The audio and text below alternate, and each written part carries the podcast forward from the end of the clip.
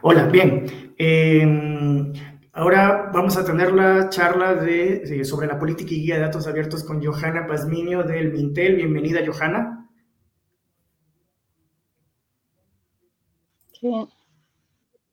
Muchas gracias. Buenos días con todos. Muy bien, muy bien.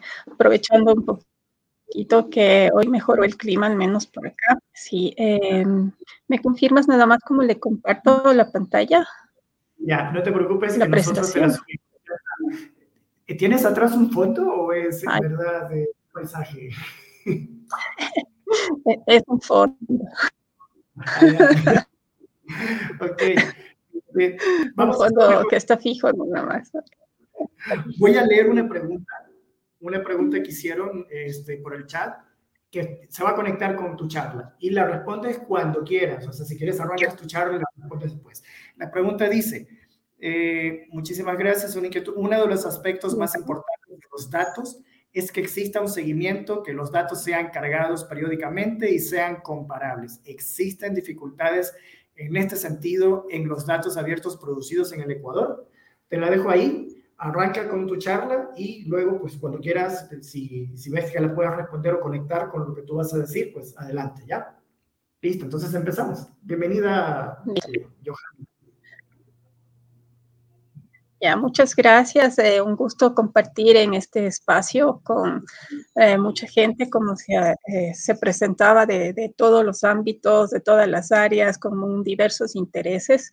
Em, bueno, hoy, hoy yo les voy a contar un poco de esta parte que a veces no es tan bonita, ¿no? Uno ve la parte normativa, la parte que dispone, que tiene lineamientos, pero que realmente vamos a ver que es, es muy necesaria, ¿no? Es súper necesaria para poder eh, regirse algo, ¿no? Aquí justamente la primera diapositiva yo les ponía por qué tener una política y una guía de datos abiertos, ¿verdad? ¿Qué consideraciones nosotros tuvimos en el momento de plantear este marco normativo? Que en este caso básicamente nos centramos en crear o co-crear, construir una política y una guía de datos abiertos. Es tener un marco normativo fuerte, tener un referente para los datos abiertos y buscar eh, este impacto positivo en la sociedad con los datos. ¿Qué consideraciones eh, deberíamos tener para abrir y publicar datos? Eh, estamos pensando en, se ha hablado de que cómo se va a usar los datos abiertos, la utilidad, a eso es lo que queremos ir, el fin último, la finalidad es que estos datos sean utilizados. Hay que considerar siempre el uso y la demanda ciudadana. Los formatos, los estándares, las licencias, en la medida en que tengamos normado, tengamos estandarizado, vamos a ver que se puede analizar, se puede comparar, se puede cotejar una base de datos y también proteger los datos personales. Casi siempre nos surge eh, la inquietud, la interrogante, cuando decimos vamos a tener datos abiertos, dice, oh, van a publicar mis datos personales. Y no es así, ¿no? Tanto en la política como en la guía se incluyó para que eh, un capítulo completo, para que se vea que el dato abierto no vulnera los datos personales, el derecho a la intimidad que tenemos las personas, a que nuestros datos personales no sean expuestos. Con esto contarles eh, que sí nos llevó un poco más o menos tiempo, ¿no? Construir, porque lo hicimos aplicando los principios del gobierno abierto, los básicos que son ah, transparencia, participación, colaboración. La política eh, y la guía de datos abiertos son resultado de procesos de co-creación. En este caso, em, partimos de el ingreso del Ecuador a la Alianza por el Gobierno Abierto que ocurrió en el 2018. A partir de ahí se generó un plan de acción que recogió propuestas de toda la ciudadanía y finalmente eh, se condensó en 10, 10 compromisos. Tres de estos compromisos, este plan de acción de gobierno abierto, estaban relacionados con los datos abiertos. ¿sí? El primero fue la construcción de la política y la guía de datos abiertos, el segundo la mejora de la plataforma de datos abiertos y el tercero en tener datos abiertos de la contratación pública. Cada uno de los, estos compromisos, como les comentaba, haciendo, poniendo en práctica estos principios de gobierno abierto, fue establecido un responsable desde el sector gobierno y una contraparte desde la sociedad civil. Para la política y la guía de datos abiertos, este corresponsable de sociedad civil fue la Red Ecuatoriana de Datos Abiertos y Metadatos y eh, bueno, se, aplicaron varios procesos que, eh, como vemos acá en las imágenes, partimos de mesas, eh, aprovechamos que hubo Abrelatam con datos en el 2019 y vino, vino mucha gente que le interesa, que está vinculada con los datos, ¿no? De, de todos los sectores. Aprovechamos ahí también para ponerlo y recibir esta retroalimentación, esta realimentación para mejorar. Finalmente la política la pudimos emitir en el 2020, a mediados más o menos del 2020, pero nos hacía falta complementar porque la política es el paraguas, ¿no? Es el que nos dice qué es lo que vamos a hacer, pero nos falta detallar cómo lo vamos a hacer. Este cómo es lo que contiene la guía de datos abiertos. Esta guía fue construida en plena pandemia. Ustedes ven acá el, dibujito que está acá, la imagen, ya fue todo virtual, ¿no? O sea, sí nos facilitó, o sea, no todo es malo, tiene sus ventajas, nos permitió eh, reunirnos en cualquier horario, nos permitió contar con gente de, países eh, que estaban muy alejados y todo esto permitió la virtualidad. Eh, resultado de, de, todas estas sesiones, de estos debates, de gente que se, más que ponerse la camiseta de los datos abiertos, estaba súper comprometida, pudimos, pudimos obtener tanto la política como la guía de datos abiertos. ¿Qué es la política de datos abiertos o cómo fue emitida?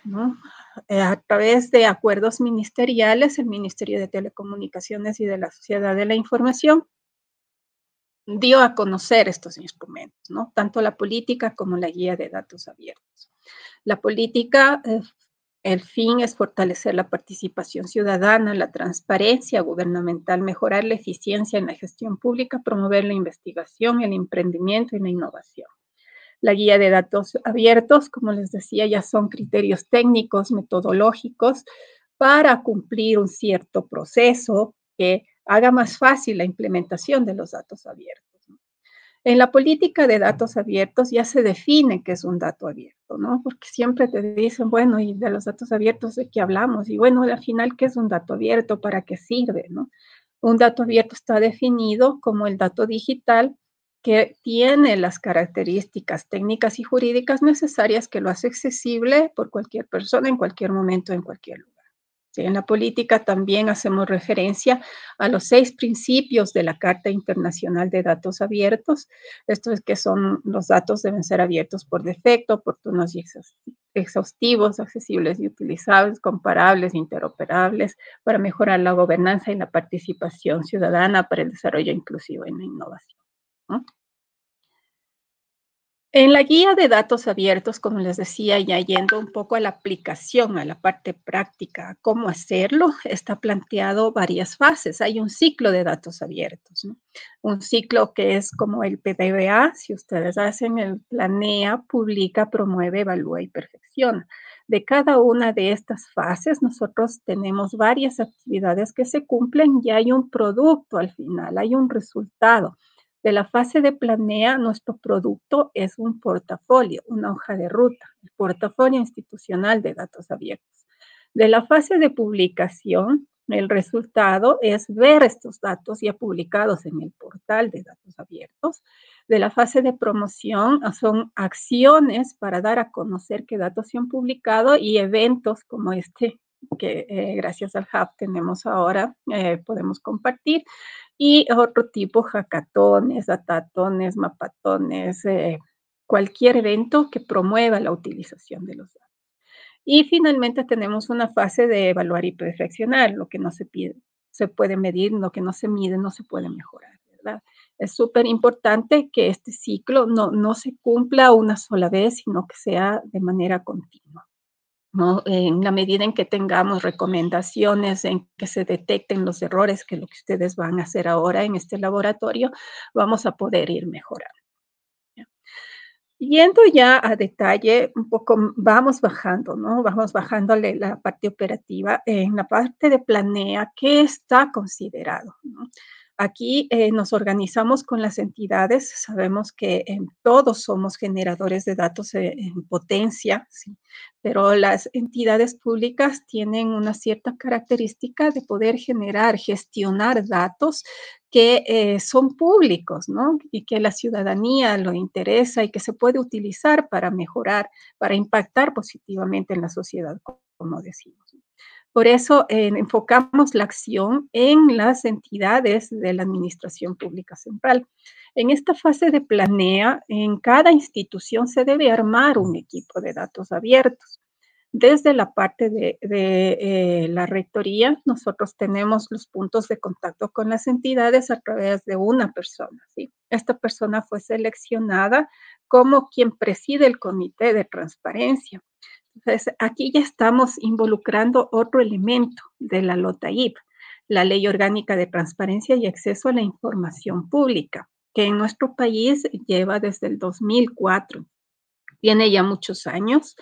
Las entidades cumplen, la mayoría de entidades públicas, incluidas GATS, publican en sus portales institucionales todas eh, estas matrices, ¿no? En un ejercicio de transparencia siempre em, tienen que colgar estas matrices.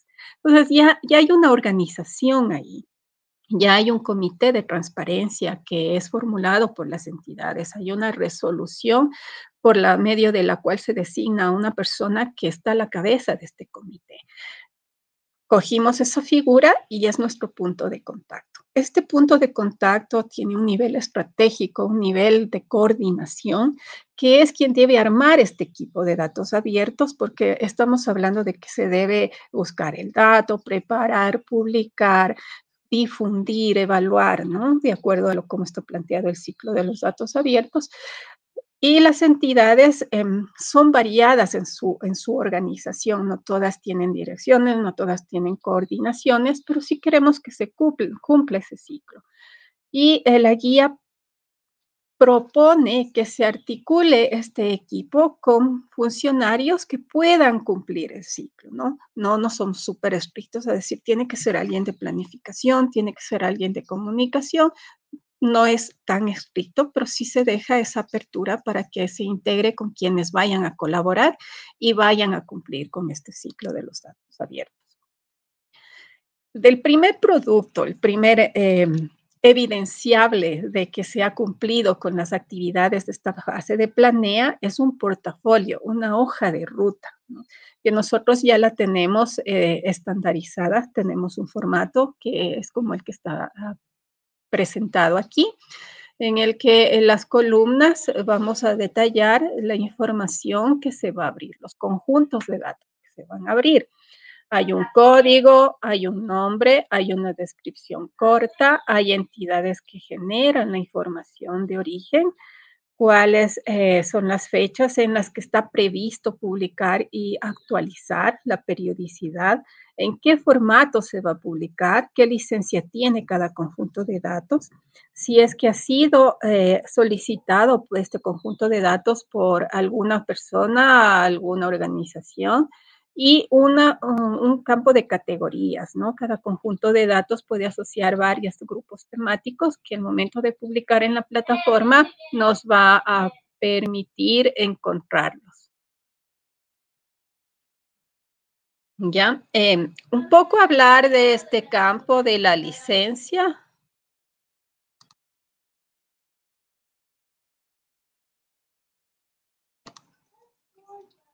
Eh, Aquí de las licencias de los datos abiertos también eh, me gusta un poco referirme, ¿no? Aunque yo, yo em, creo que la mayoría de las personas que están, eh, que se inscribieron saben las licencias en la plataforma que estamos, está incluso el de e, el Creative Commons. Es importante destacar ¿por qué utilizar una licencia? ¿no? Desde el usuario es súper importante tener esta confianza de que el dato eh, cumple, el dato abierto cumple con lo que hablamos, ¿no? con la definición, de que no tiene restricciones para su uso, incluso si yo quiero hacer un análisis, si quiero generar una app y después puedo venderla, puedo crear un emprendimiento. Por eso es súper importante incluir esta, la licencia en cada conjunto de datos. La guía sugiere el Creative Commons con el nivel mayor de apertura, que solamente es darle la atribución by, decir quién lo publicó. ¿ya?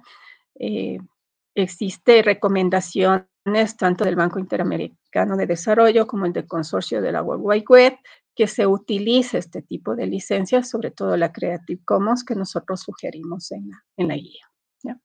Las categorías, que es parte del portafolio y que les decía que son grupos temáticos que nos van a permitir navegar en el portal, están, tenemos 18 categorías definidas y eh, que van apareciendo eh, como grandes grupos temáticos en una franja anaranjada en el portal. El día de mañana ya van a tener mucho más a detalle la explicación de qué contiene el portal, qué hay ahí, qué ventajas, cómo se puede navegar, cómo, qué van a encontrar. Esa está prevista la charla para el día de mañana. Un poquito sí hacer referencia a la parte de publicación y de cómo estamos construyendo. Esta ya es la segunda fase, ustedes le ven. La planificación cerrábamos con el portafolio, la fase de publicación cerramos con los eh, datos que ya están disponibles a través del portal de datos abiertos. Cada nos, dataset nosotros lo vemos aquí como ustedes pueden eh, ver tres archivos, tres hojitas acá, es un pack, ¿no? Es como que te viene el regalo, hay una cajita con tres archivos. Por un lado está el dato, por el otro lado está así como cuando viene la tarjeta y te dice quién te lo manda, eh, en qué fecha es, por qué motivo. Ese es el metadato, porque tenemos ya una ficha básica con 15 campos que nos va a complementar, nos va a dar esta información de contexto del dato. Y el diccionario de datos, como Susi también lo explicaba, eh, nos va a describir qué es lo que tiene cada una de las columnas, porque estamos hablando de que el conjunto de datos es una tabla. Una tabla, son filas y columnas, cada celda contiene un dato. Una vez que armamos este pack de tres archivos, tenemos listo, bueno, y lo revisamos, ¿no? Tratando de ver que no tenga em, errores, que se cumplan eh, ciertos estándares y eh, se lo publica luego en el portal de datos abiertos, para lo cual se asignan eh, credenciales, usuarios, contraseñas, para que puedan subir esta información. ¿Cómo se ve el conjunto de datos? Ustedes yo espero que ya hayan tenido la posibilidad de descargarse. Como les decía, son filas y columnas. Cada celda tiene un dato.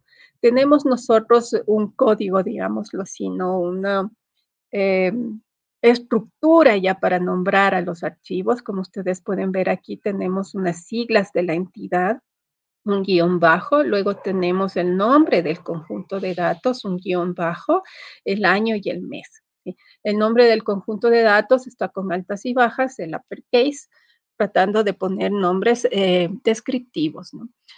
El conjunto de datos, el perfil de metadatos y el diccionario de datos tienen casi la misma estructura. Hay una variación que vamos a poner antes del año cuando es perfil de metadatos PM cuando es diccionario de datos DD el momento en que ingresan a la plataforma y buscan los conjuntos de datos es facilísimo verlo porque lo ves como eh, tres filas con el mismo nombre. Entonces, el que no tiene eh, PM o DD es el conjunto de datos, el otro es el perfil y el otro es el diccionario, ¿no? Pero básicamente se mantiene la misma estructura. La guía eh, acá está referenciado al tipo de formato el de tres estrellas, hablamos del nivel del, del diagrama de cinco estrellas que fue propuesto por el creador de la World Wide Web, ¿no? Sí, Tim Berners-Lee, en el que una estrella de datos abiertos, estos ya son niveles de apertura y formatos con que yo voy a disponer estos conjuntos. Un nivel de una estrella es algo súper básico, como el tener un PDF. Un PDF no nos permite analizar de manera fácil la información que contiene. Si está dispuesto sin ningún tipo de restricción, sí es un dato abierto, pero con un nivel muy bajo de apertura, porque no voy a poder realizar análisis. Un nivel de dos estrellas y es tener una tabla como la que vemos acá, pero que está grabado, por ejemplo, en Excel. eso quiere decir que yo requiero un software propietario para poderlo analizar. No es del todo abierto, ¿no? Un nivel de dos estrellas. Un nivel de tres estrellas es una tabla el que, en la que yo no requiero un software propietario para utilizarlo. Puede ser el LibreOffice. En ese caso, este archivo está grabado con un formato CSV, que es el de los valores separados por comas. Es un archivo plano en el que cada campo está separado por comas. Nivel de cuatro estrellas, vamos avanzando ya en complejidad, en tener identificadores URIs para cada uno de los datos de los campos y eh, el datos enlazados, que ya llegamos al nivel de cinco estrellas.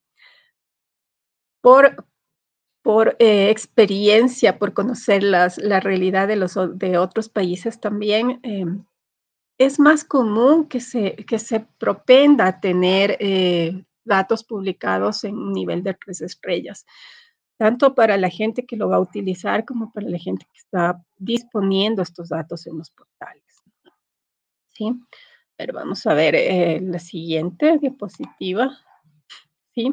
La información complementaria, como yo les comentaba, aquí tenemos el metadato, el perfil de metadatos y el diccionario. También tenemos ya eh, unos formatos que se van cumpliendo. El eh, metadato son 15 campos, el diccionario depende de cuántas columnas yo tenga en mi tabla, ¿no? Tengo que ir explicando.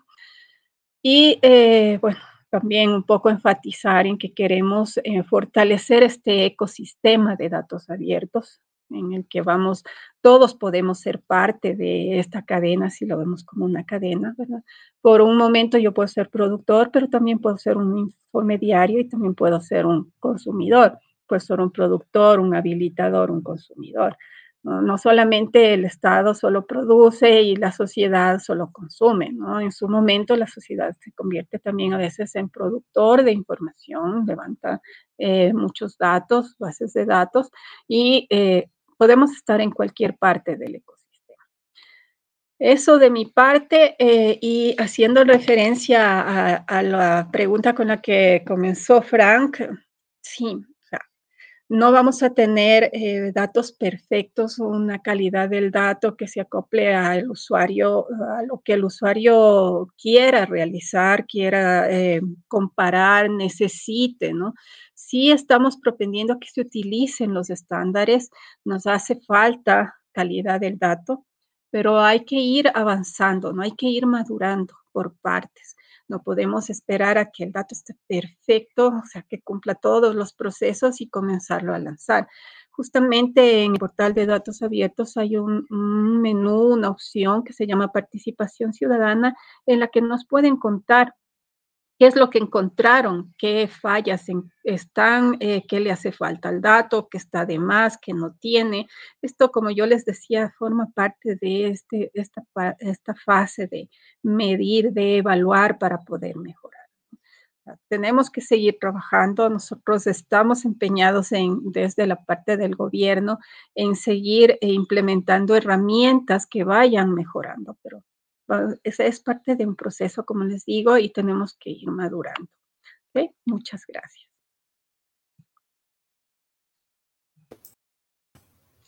Bien, gracias Johanna. Sí, estoy con el micrófono así.